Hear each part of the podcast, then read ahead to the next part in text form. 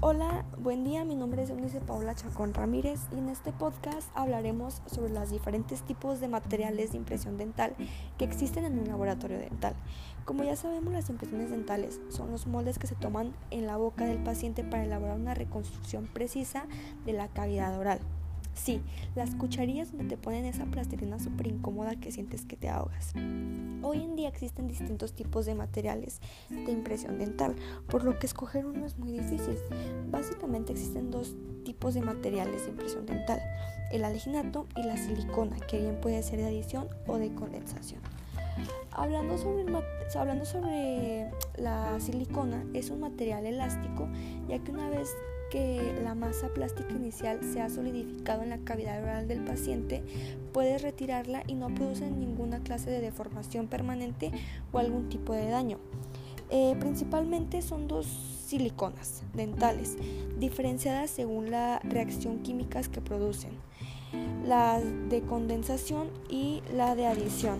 Ah, hablando primero sobre la silicona de Condensación, esta se mezcla con alcohol etílico. Es importante que con este material no haya rastros de humedad, ya que puede perjudicar a la silicona. También este proceso se tiene que hacer a mano y hay que tener cuidado en que no se formen irregularidades y eliminar las burbujitas. Ahora hablando sobre la silicona de adición, también conocida como polisiloxanos de vinilo, debido a la diversidad que ofrece el material, puede venir en distintos formatos. Su consistencia es fluida y por lo tanto suele venir presentado en un cartucho y mezclado en un dispensador. Algo que debemos tener en cuenta es que cuando guardamos este tipo de pasta el frío la beneficia y debemos de esperar 20 minutos antes de utilizarla. Un dato muy interesante es que la silicona eh, apareció alrededor de los años de 1955 y desde entonces han permitido numerosos avances y mejoras en tratamientos orales gracias a su precisión, flexibilidad y seguridad. Ahora vamos a hablar sobre el alginato. Ok, eh, el alginato es una sustancia química, es un gel irreversible de fácil manipulación, es económico y tolerable para el paciente, preciso y flexible. Sirve para la toma de impresiones dentales con el objetivo principal de obtener una réplica exacta de los tejidos duros y blandos de la cavidad oral. También se usa en la ortodoncia para hacer los modelos de estudio y elaborar prótesis. Este material, este material se obtiene a partir de las algas marinas. Es muy común para la toma de impresiones. Eh, su uso, su estadio inicial es polvo. Después le echas agua y se hace gel y así hasta conseguir la masa con la densidad adecuada para hacer la impresión. Se puede encontrar de diferentes colores, se endurece rápido, con determinados sabores antináuseas y aromáticos. También cambian según de cambian de color según qué tan duros estén.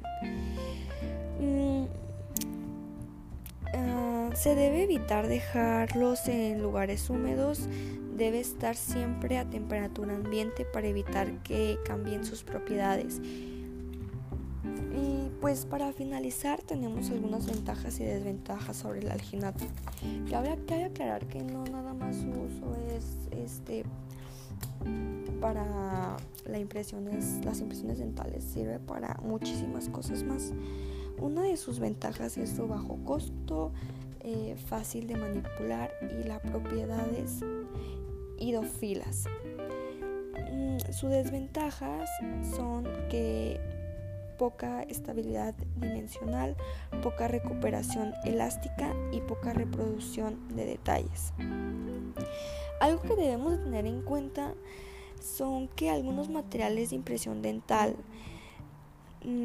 debemos de checar muy bien las características del paciente y poder contar con que estos materiales cumplan una serie de requisitos.